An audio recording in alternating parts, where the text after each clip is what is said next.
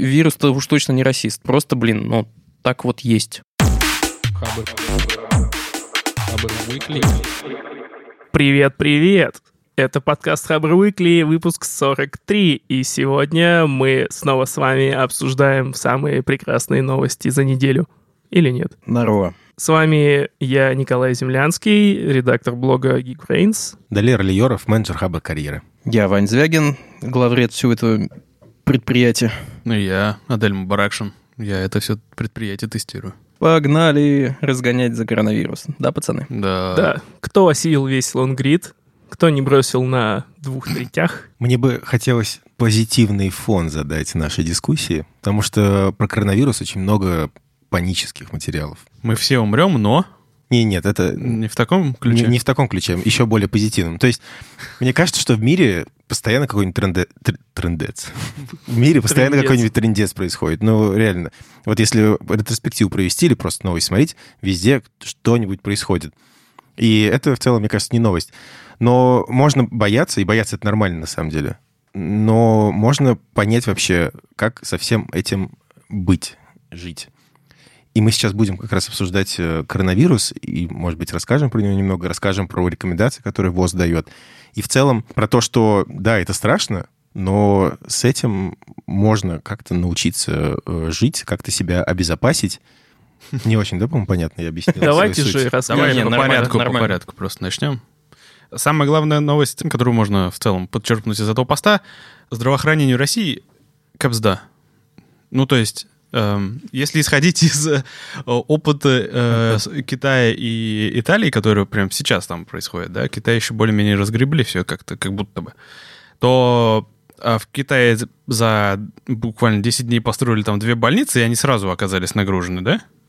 А в Италии до сих пор люди, врачи, э, там не меняют сменную одежду, потому что их не хватает, валятся с ног, э, потому что устали очень сильно, ну и такое.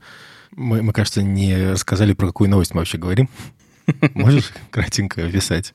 Да тысячи их. Это про ну это просто пост про к- с подробным разбором и анализом ситуации с коронавирусом. Он называется «Коронавирус. Почему надо действовать прямо сейчас» от пользователя Five, который автор оригинала Томас Пуео. Да, это перевод, и где-то часов за 8, за 10 до появления перевода на Хабре появился пост на медиуме этого чувака, и он тоже разошелся люто. Мне люди из разных э, типа компаний, не пересекающихся, присылали ссылку на него, и я потом захожу на Хабр, а там уже не пришлось переводить редакции. 280 тысяч просмотров, между прочим. Ух. Да. Ну и чего, о чем пост? Мне кажется, главная мысль этого поста в том, что масштабы значительно больше, чем э, нам кажется. Из того, что у нас э, статистика неполная. И автор там в- приводит модель математическую, которую он там составил в Google таблицах, где можно ввести количество сотрудников вашей компании и понять, например, э, нужно ли ее закрывать или нет. Ну, не закрывать, наверное. Сложный пост, на самом деле. Я, по-моему, сумбурно его объяснил. Ну, этот пост, скорее всего, вам поможет примерно представить себе масштабы того, сколько людей, возможно, болеют на самом деле, потому что он представляет, например, минимум две модели того, как на основании показателя смертности оценить, какое количество людей этот человек предположительно мог заразить за период инкубации вируса. Там 17 с чем-то дней. Выходит, что на примере Вашингтона, где количество погибших было 22 человека, по одним данным 16 тысяч, скажем так, потенциальных заболевших есть, а по другой модели в районе там полутора тысяч, не помню сколько, например. Единственное, о чем говорят обе эти модели, это о том, что мы вообще никакого представления не имеем о том, то есть вообще о масштабах этого всего заражения. И, разумеется, то, какими темпами сейчас происходит заражение в США и в Европе, они просто говорят нам о том, что сейчас темпы заражения просто феерически быстрые. Ну, то есть, если вы захотите предпринять какие-то меры о том, чтобы не заболеть, их надо принимать уже сейчас, не завтра. И если вы думаете, что у вас могут быть какие-то контакты с людьми в зоне риска, или даже просто ради своей безопасности, если у вас есть возможность воздержаться от, скажем так, посещения людных мест, вам уже сейчас пора прекратить это делать. Но, разумеется, разумно, без паники и так далее. Ну и там приводится статистика про страны, которые сразу же начали радикально действовать, предотвращать распространение вируса, типа Китая и Кореи, что там э, рост как раз, э, коэффициент смертности, он э, там полпроцента значительно ниже, в отличие от стран, которые не подготовились, типа Италии, в которых коэффициент составляет там 4%. И в целом рост вот э, количества заболевших и количество смертности, он такой типа по экспоненте растет, в отличие от Китая и Кореи, где он более плавный. Ну да, да. А что в Китае-то сделали такого прямо? Ну, Там Супер все ограничили. сразу начали вводить карантинные зоны, ограничивать движение. Все начали по максимуму сидеть дома. И открылось еще две больнички вроде. Там закрылись все магазины, там продукты поставляют буквально там по расписанию на специальных автомобилях. Ну, разумеется, ты видел, наверное, видосы, где обрабатывают санитарными жидкостями прям улицы. Ну да, две больницы Да. вот построили. Это в кратчайшие сроки, просто я, честно говоря, в шоке. Да, вот еще, кстати, вот это пламя непонимания того, что происходит на самом деле, подбрасывает дровишки еще и то, что разные генетические человеческие ветви по-разному реагируют на этот вирус. То есть некоторые больше подвержены из-за того, что у них есть там определенный вид белка. Скажем, в Азии ребята, насколько я понимаю, более подвержены там, нежели вот некоторые люди в странах Европы. Вирус-расист. Ну, как бы забавно, но вот вирус-то уж точно не расист. Просто, блин, ну, так вот есть. И поэтому, ну, еще какой-то фактор, который вносит элемент неожиданности. Типа, а я вот к какой ветви вообще принадлежу? У меня есть такой белок или у меня нет такого белка, за который цепляется вирус? Вот, Вот хрен его поймешь. Мы обязательно в описании к подкасту приложим ссылку на официальную статью ВОЗ, который, во-первых, развенчивает э, популярный миф о том, как можно предостеречься от коронавируса, а во-вторых, там есть рекомендации по поводу того, как, собственно, можно его максимально избежать. Обязательно его прочтите. И да, Всемирная организация здравоохранения официально признала это пандемией, так что, ну, не знаю, паникуйте. Пандемия — это такая гигантская эпидемия по всему земному шару. Да. А я все-таки вброшу пару очевидных, но все-таки советов. Вдруг кто-то типа не догадывается.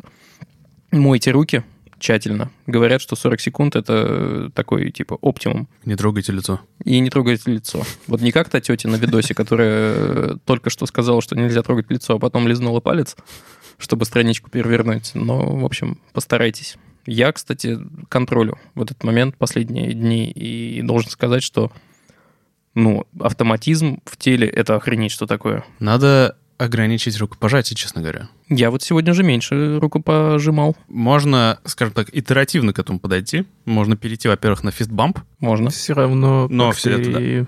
но я видел мемасик, где просто предлагают перейти на зиги. Ну, как бы... Очень зато безопасно. Я сегодня с Долером вспомнил клевую штуку с детства, когда мы с пацанами бились ботинками. Сначала левым, потом правым. Ну, вот, между прочим. Так прикольно. Если ты потом ногами лицо не трогаешь, то все в порядке. Да, нога-лицо. И в целом правильно сократить какие-то свои социальные взаимодействия, по возможности там перейти на какой-то домашний режим. Э, Это еще важно, потому что молодые люди, они менее подвержены этому вирусу, в отличие от э, более взрослых, и для них это может оказаться смертельным. Поэтому как раз э, задача каждого из нас э, ответственно подойти к тому, чтобы не распространять. Потому что некоторые могут э, переносить, э, быть зараженными вирусами, но он у них проявляется в какой-то слабой форме или там не проявится вообще. Вот. А для пожилых людей это может быть э, губительно. К слову о самоограничениях, нас ведь записывает э, студия под названием «Подкастерская», и глава этой студии, Лев Пикалев, недавно был в Испании, и он самоограничился и сидит дома, а не записывает нас. Не он нас записывает. Да.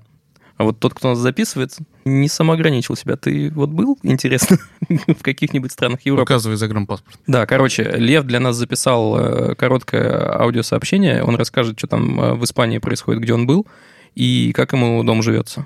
Ребята, привет. Это Лев. Еще неделю назад я был в Испании. Там было классно. Цвели апельсины, журчало море. Все было супер. И 8 марта я прилетел в Москву. В аэропорту все было как обычно. Я прилетел в Домодедово. Меня единственное спросили, был ли я в Италии в последнее время. Я сказал, что нет. Я там действительно не был. И дальше я спокойненько поехал домой. И я думал вообще, что делать, оставаться на самокарантин или нет. И в итоге решил остаться и уже почти неделю сижу дома. Ничего в этом страшного для меня не оказалось. Я спокойно работаю из дома и даже, наверное, много всего успел сделать того, чего не успевал сделать, когда мотался по Москве и делал всякие дела там. Поэтому мне кажется, что если у вас есть возможность оставаться дома и самоизолироваться, то лучше это делать, потому что я пока сидел дома и помимо работы читал всякие статьи, мне показалось, что тут самый важный момент в том, что, видимо, заболеет очень много людей, и самое главное, что не должно произойти, это единомоментное заболевание всех тогда медицинская система не выдержит. Она в разных странах разная. У нас она, мне кажется, не самая великолепная по организации процессов.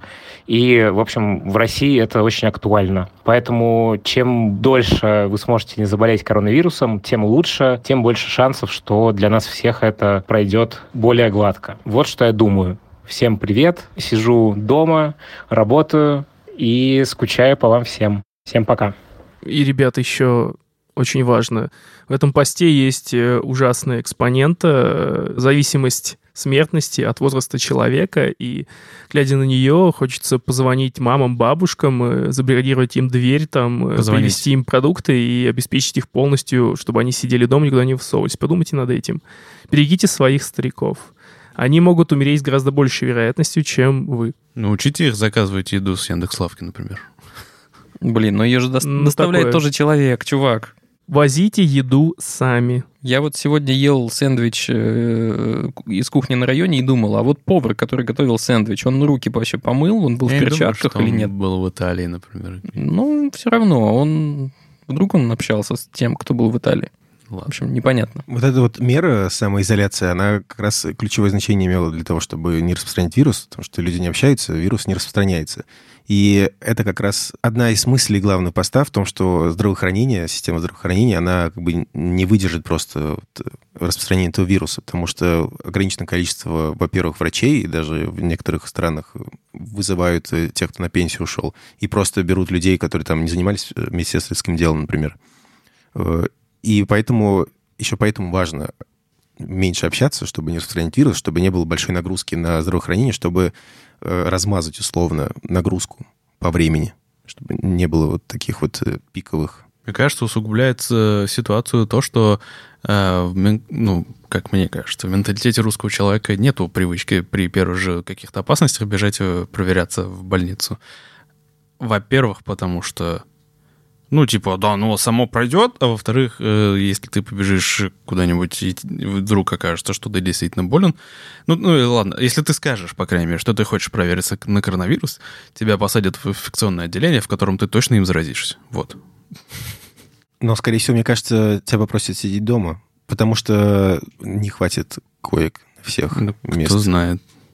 Ладно, я, я нагнетаю. Я, я согласен.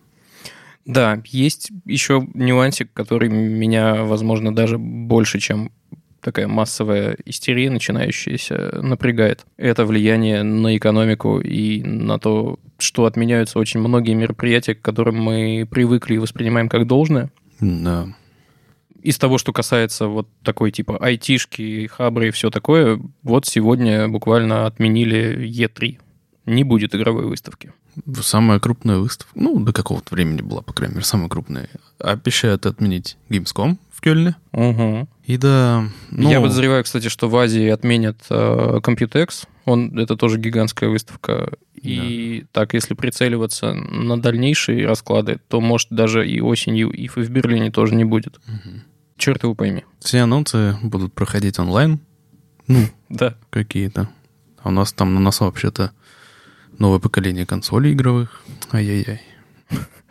А еще же, кстати говоря, большие компании, например, Google, отправляют своих сотрудников подчистую всех работать дома. То есть все 100 тысяч штатных сотрудников Гугла в США работают сейчас из дома. Офигеть. Это да. Ну, круто, что их инфраструктура такое позволяет. Да, мы сегодня, кстати, ред- редакция опросили несколько компаний айтишных э, о том, что у них вообще происходит, как они справляются, но пока никто вот не отправляет превентивно, но типа у всех там санитайзеры на каждом этаже, проверяют температуру и все такое, врачи дежурят. Ну, вот как-то так. Если говорить о Хабре, кстати, э, мы с техническим директором пересеклись сегодня в коридоре и сказали, мы готовы, если что. Может а вот быть, если что, со следующей Я вот недели на следующей неделе буду удаленно работать. Хотя автор статьи говорит, что тут каждый день на счету, потому что там, ну, типа, формула вот эта вот э, N плюс там. В общем, от каждого дня зависит э, то, с какой скоростью будет развиваться. Ты, наверное, последовательный пример. Ты меня напугал. И Мне интересно на фоне... Вот я очень хочу, надеюсь, Google потом поделится статистикой, как это повлияло на трудоспособность сотрудников. Там вдруг она вырастет, или, например, вдруг там вопросы начнут быстрее решаться. Кто знает, вот мне очень интересно. Вдруг это не деструктивная практика, вот. Коронавирус поспособствует Да, культуре да. удаленной работы. Да. Еще, наверное, поможет э, всяким компаниям, которые занимаются там телекоммуникацией, онлайн Ну да, да. трансляциями. вполне Ребят, возможно. Какой-то вызов для маркетинга, если все взаимодействие перенести в онлайн. Какой-то вызов. Никаких вот этих вот раздач сотен Летучих. телефонов э, на МВЦ, вот это вот всего не будет. Вот этой дермовщинки оффлайновой. У тебя есть как бы интернет и ютись как хочешь, привлекая внимание к своим анонсам. Давай вперед, А. чувак. Это очень интересный опыт в плане рекламы. А вот, Коля, кстати, ты же у нас теперь из мейла. М, Что в да. мейле происходит? Как у вас там? Ну, у нас э, У вас в интернете... 6 тысяч человек? Около того? Ой, ты спросил. Ну, короче, тысячи. Наверное, так, тысячи, да. Ну, у нас вышло в интернете послание, что, ребята, командировки в страны, ну, думаю, знаете, какие страны Европы и Азии отменяются.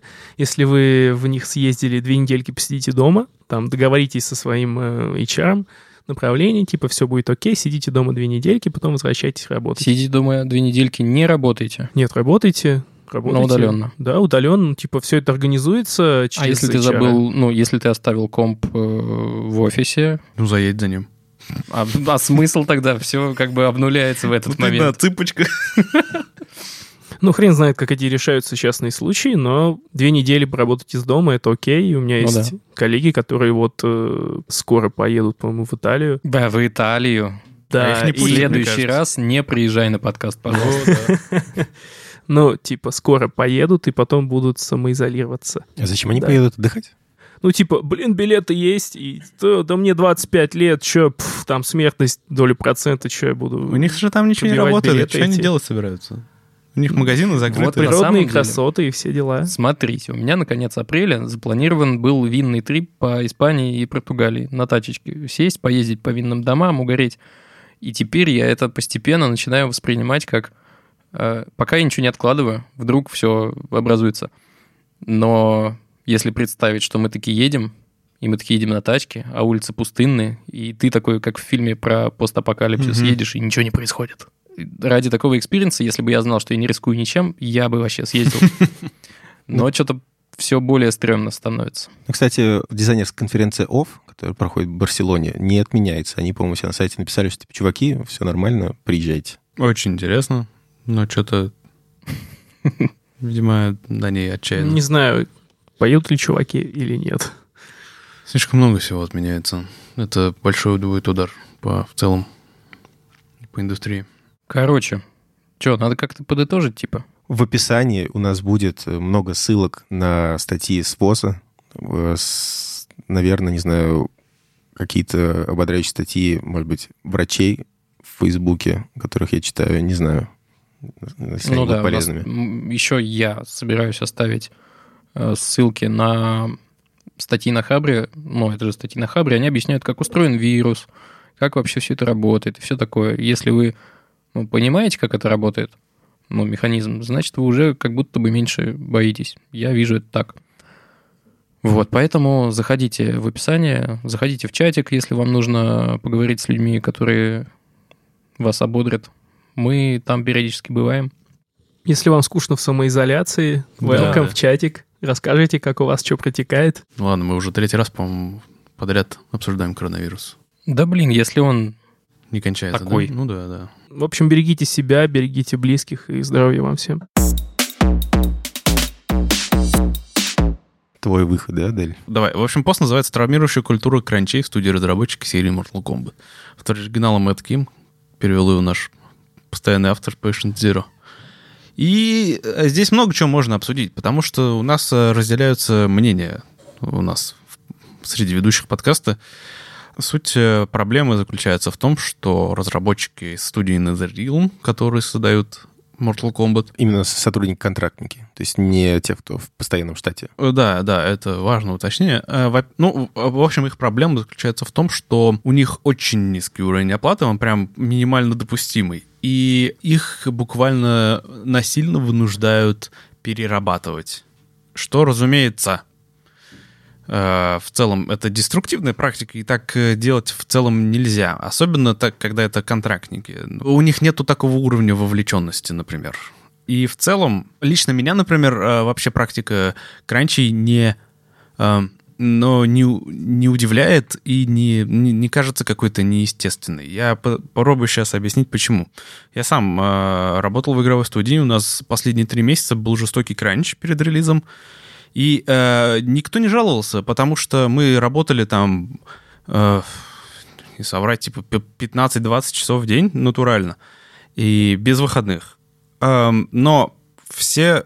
Ну, не- ну, сложно было, безусловно, но, как сказать, мы все так сильно горели тем, что мы делаем, и у нас такой был как бы, ну, в игровую индустрию, как я уже э, говорил до подкаста, приходят люди одержимые. Они не могут заниматься ничем другим. Это люди, которые которым важно именно делать то, что они любят. И они готовы для этого жертвовать многим.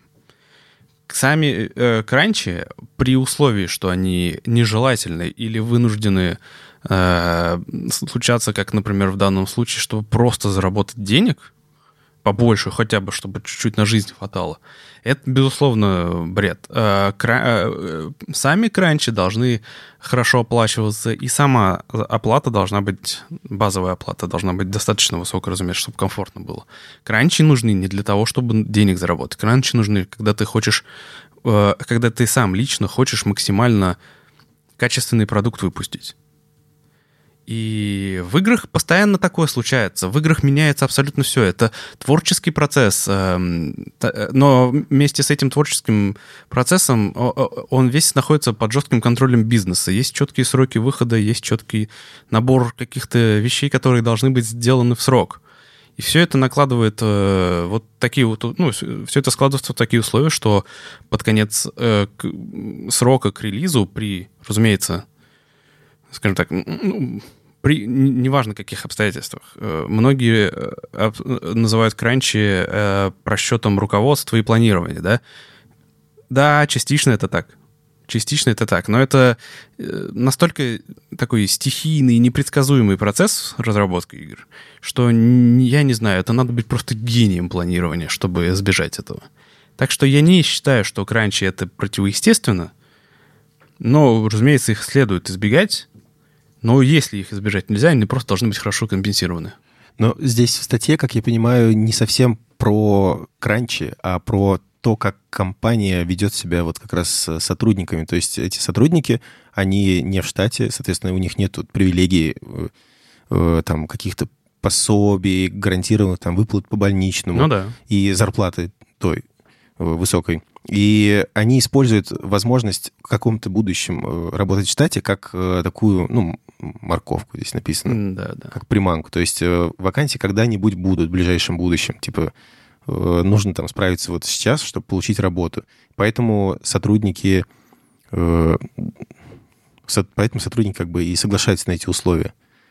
Но интересно, почему они соглашаются? Как вообще на рынке гейм-дизайна с э, конкуренцией, с Очень вакансиями? простой, очень простой ответ на этот вопрос. Они набирают э, начинающих молодых выпускников всяких э, там буткемпов, вот как школ геймдизайна, как Мгм. здесь сказано, да? Это, э, ну, очевидно, они набирают наименее квалифицированных кадров. И они готовы работать за еду. А насколько вообще круто работать вот э, в NetherRealm? Ой, я за эту контору ничего не скажу. Игры делают Ну, крутые. Она, она делает Mortal Kombat. Mortal Kombat — это культовая франшиза, так что я думаю, это ого-го. И вообще, э, мы говорим тут о кранчах. э, одним словом это все объединяем, но на самом деле здесь есть два типа кранчей. Один, в котором говорится в статье, это типа кранч, в котором ты живешь. То есть с самого начала ты поставлен в такие условия, которые тебе некомфортны, все плохо, Это значит, руководство решило сэкономить, руководство плохо спланировало, руководство отстой. Менеджмент просто ужасен. И есть второй тип кранчей, которого не избежать в индустрии, который говорит далее, э, Адель как раз говорит, которых это типа кранчи перед э, релизом, когда вот надо, чтобы все было как можно лучше, и вот этот естественный перфекционизм увлеченных людей, он выливается в то, что они постоянно хотят э, хоть что-то улучшить, пока у них есть возможность. Это естественная штука, и как бы, как бы ты хорошо не планировал, всегда у тебя перед будет кранч, потому что ты просто увлеченный человек, и тебе хочется, чтобы все было максимально здорово. Вот первое — это отстой, а второе — это типа окей. Как-то так. И исходя из моего опыта, мой опыт — это прочтение книги «Кровь, пот и пиксели», я понимаю, что, типа, в индустрии без кранчи никак, и благодаря этому мы получаем то, во что играем, все вот это вот клевое. В данной статье развенчивается большое количество мифов о том, что вообще в целом управление в этой студии далеко от того, каким оно пытается себя представить. Например, множество источников развенчали правдоподобность высказывания главы компании Адобун о том, что он никогда не увольнял своих штатных сотрудников. В общем, говорится, что это лицемерие, потому что систематически прекращает контракты десятков людей. Цитата. И, а главное, что вот этих контрактников, хоть и манят э, тем, что их наймут в штат, но этого никогда еще не случалось. И, ну, мне кажется, что это просто ну, это низкое очень отношение, потому что людей берут, энтузиастов, буквально, которые вот потратили большое количество времени и сил, чтобы обучиться на профессию их э, мечты, и первое место, которое им попадается, это вот подобная компания, которая, разумеется, напрочь отобьет любое желание иметь дело дальше какое-то э, с игровой индустрией. И это, ну, просто ужасно. Они таким образом на корню убивают множество потенциально талантливых сотрудников. А вот, ребят, хотел вас спросить. Ну, понятное дело, что у контрактников, молодых чуваков, мотивация, что они делают крутой проект, это Mortal Kombat, вау, супер, и химия может быть появится в титрах, а может не появится, но они смогут тыкать пальцем э, своим внукам говорить, это мое фаталити, да, посмотри. Ну, грубо говоря. Э, а вот как у вас? Вы готовы пойти на какие-то уступки? На какие уступки готовы пойти ради крутого проекта? Вот, в принципе, представьте себя там, э, представьте, что вам предложили делать, э, не знаю, Half-Life 3, Mortal Kombat, ну, если вы геймдизайнер, разработчик. Э, вот где вот этот вот порог, на который вы готовы отступить в своих требованиях ради крутого проекта в принципе? Ну, точно придется, даже не то, что это твое какое-то решение, тебе придется согласиться с зарплатой ниже рынка. Э, ну, потому что это в целом нормальная практика по гейм-индустрии. То есть чем круче title, тем меньше денег? Нет, нет, не так это работает. Просто э, если взять, э, если тебе нужны деньги, иди в банковскую, там, экономи- экономическую, финансовую сферу, короче. В, за игры платят мало. А, вот оно как. Ну, а, а в целом, да, надо как бы надо, во-первых, понимать, что будет меньше денег, надо будет понимать, что будет меньше свободного времени, надо будет понимать, что а, это все требует максимальной вовлеченности. И, честно, вот эти кранчи, и как и запланированы, как и не запланированы, они, эм, они максимально негативно влияют на семейные отношения. О, это печально, да. Хотя я читал истории, когда в паре там один был разработчик, э, там муж, например, а жена была дизайнер, и они вместе любили игры. И всегда эти истории такие прекрасные, что хочется плакать от счастья, читая вот это вот. Они делали свои маленькие игры какие-то, которые там выходили в Steam Greenlight, и получали признание внезапно большое. Вот. У нас пару таких статей даже на Хабре есть. Крутота. Ох, ладно, в общем, я до конца не читал эту статью. Окей, ты ее притащил, ты ее не дочитал. Нет, я ее притащил. Это а. я. Ну и чем там дело-то кончилось? Какой-то суд, какая-то справедливость, нет? Профсоюзы открылись, может быть. Ну, следует просто сказать, что такое не только в Netherrealm происходит. Такое, ну, слухи о таком, на самом деле, отовсюду, даже из самых крупных студий, как, например, Epic Games, Rockstar и Telltale. Ну а с Telltale это вообще отдельная же история. Ее в итоге закрыли из-за того, что все плохо было спланировано. Суть статьи что, в том, что они обратились за комментариями, но комментариев не получили от э, компании. А, это такой э, черный ящик с э, бездной переработок, понятно. В общем, э, недавно вроде бы, в прошлом году, наверное, еще поднимался вопрос о создании профсоюзов разработчиков видеоигр. Такого, кстати, нет. И, кстати, я не знал, что у нас в России существуют профсоюзы. Оказывается, они есть. Но я просто не верю в их какую-то правомощность или, не знаю, вот на что они способны что-то повлиять. Но в Америке это большая сила, с которой следует считаться. И на самом деле большинство людей, которые работают в индустрии, против создания профсоюза, потому что их труд тяжело систематизировать, регулировать и спланировать. Именно поэтому они считают, что профсоюз будет ставить им палки в колеса.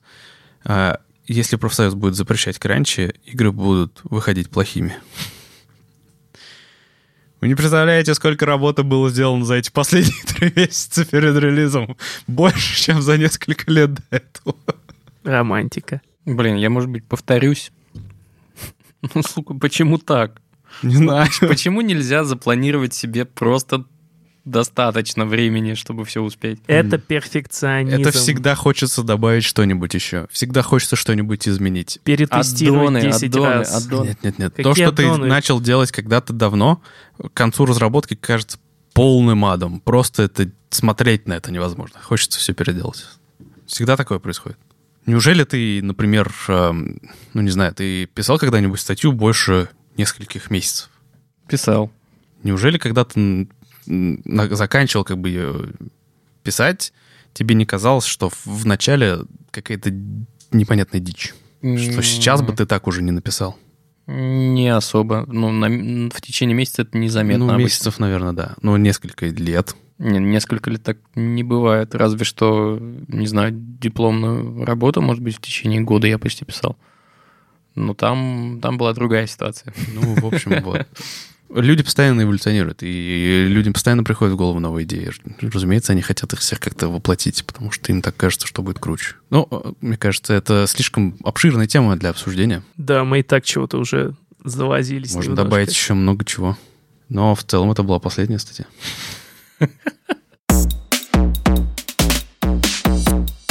Э, Нет, Коль, ты какую-то статью еще принес, кажется. Да, Про прокрастинацию. была еще А, я думал, статейка. ты в моно хотел. А, ладно. А Ага. Я не успел ее прочитать. Суть в том, что один чувак нашел способ бороться с прокрастинацией с помощью колечка, сделанного из э, стяжки для хлеба. Такая пластиковая стяжечка, знаете. Короче, когда он работал, был в состоянии работы, там, потока, он это колечко себе надевал и таким образом акцентировал свое э, внимание на том, что он работает, и типа как-то символизировал вот это вот рабочее состояние. А как только он отвлекался, там, кофе попить или с кем-то поболтать, он это колечко снимал. И, собственно, когда опять возвращался к работе, он опять его надевал. Таким образом, это ему помогало избежать прокрастинации, потому что он четко помнил э, в конце дня, сколько раз он снимал колечко и надевал. У него возникало чувство вины за то, что он колечко носил не так много, как хотелось бы, не так долго, и это его мотивировало становиться э, более эффективным и работать больше. Вот. Э, Способ интересный, но у меня сразу возникла мысль о том, что если я, например, э, уйду из какого-то редактора рабочего в соцсеточку, что-нибудь там посмотреть, то я не буду снимать колечко, потому что переход между вкладками, он э, вообще для меня почти неосязаем иногда. Я просто, ну, через там минут 10 в фейсбучке я такой, «О, блин, где я, что происходит? И колечко-то забывается. Вот. А в остальном это весьма интересная штука, ну, в том плане, что ты запоминаешь физически какие-то акты гораздо лучше, чем ну, вот переключение с посредством физического какого-то там действия, переключение твоего режима работы, это запоминается гораздо лучше, чем э, в- при его отсутствии, например. То есть можно лучше анализировать, как прошел день. Ну, я согласен. Как-то Нуж- так. Нужна еще, наверное, какая-то система фиксации того, сколько раз ты снял. Ну, вот да, для меня это работало бы лучше, чем какой-нибудь там э, помидоры. Ну, вот эта система, знаете, когда там полчаса работаешь, пя- пять минут отдыхаешь. Такие вот э, штуки для эффективности. Именно физическая, Ну да, ерунда. физическая вот эта вот ерунда. Если я правильно понимаю, суть прокрастинации — это про то, что какие-то задачи, например, тебе не хочется делать, либо у тебя нет ресурсов на то, чтобы тратить э, мыслетопливо свое на сложные задачи, и ты переключаешься на простые. Полистать Facebook, посмотреть мемы. Но Да. как мне поможет вот с этими двумя э, причинами вот это вот действие? Не-не. То есть это же... Мне кажется, с этим не поможет.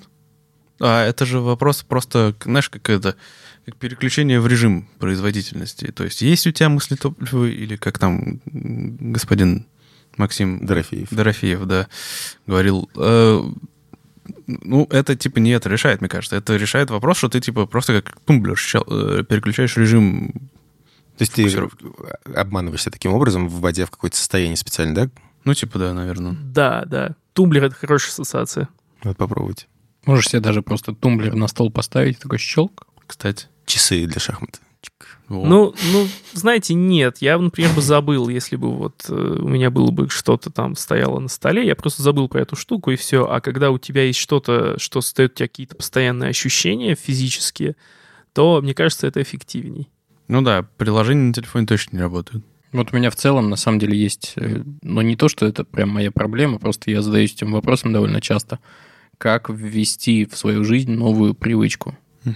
Это, блин, такой какой-то, не знаю, ди- дизайнерская такая задача. Ну, сделать так, чтобы ты привык. Желательно быстро, конечно. Иначе Ну, я не получится. где-то слышал про исследование о том, что формирование любой привычки уходит примерно 42 дня в среднем по статистике. И я подозреваю, что полтора месяца придется себя тупо насильно заставлять. Да. Ну да. Так что... Какие-то напоминалки ставить полтора месяца, а потом ты будешь жить без них, наверное. Да. Блин, а если абстрагироваться вот от прокрастинации, работы, у вас есть что-то, что вы хотите начать делать, но никак не получается, потому что... Потому что. Да, вставать раньше, например, ложиться тоже раньше. О, это, кстати, тема, с которой начался вообще весь подкаст Хабр Уикли. Магия утра. Точно.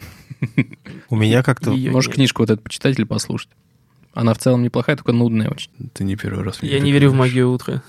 Нет. У меня как-то волнами начинаются, э, волнами происходят мои привычки. То есть я хочу готовить сам, например, вставать с- рано, ложиться рано.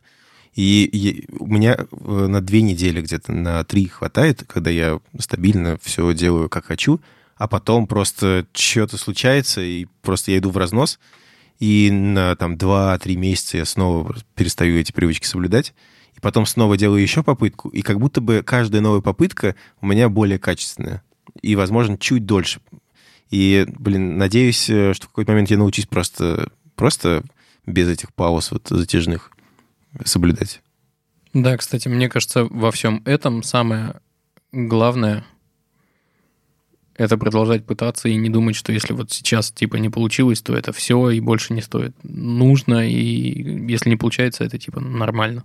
Ну, Сказать легко, себя. а сделать сложно. Я, если вот, м, если брать, например, работу, то это одно. Есть там, это даже не привычки, это вот какие-то э, обязательные вещи, которые тебе нужно сделать. Я как редактор, например, получаю статью, я ее там перечитываю, у меня в голове есть там чек-лист, что надо проверить, орфография, пунктуация, стилистика. Но это не привычки, это просто вот э, твоя рабочая рутина, которая должна соблюдаться, иначе ты будешь фиговым работником.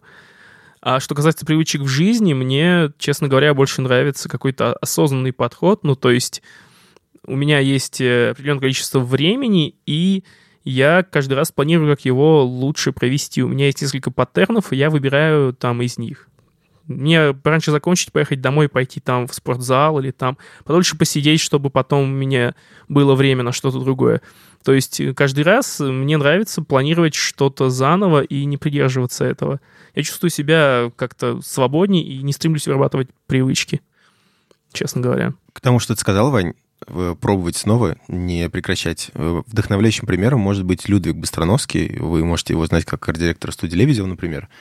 Он э, в целом э, много говорит про дизайн себя. У него там есть серия статей про то, как он справился с зависимостью от World of Warcraft, как он сбросил там 30 килограмм. У него есть серия постов, называется «Не диван», где он как раз делится своим, своими попытками как выбрать э, что-то, кроме дивана, условно.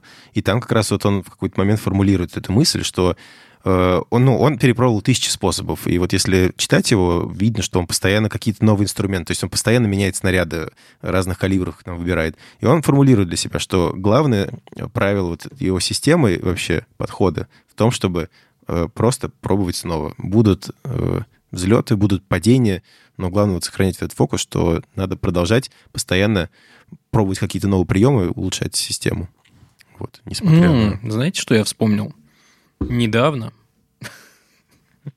недавно а, один из а, наших звукорежиссеров, Сережа, что-то спрашивал, типа, и говорил о том, что ему страшно, ну, типа, начать.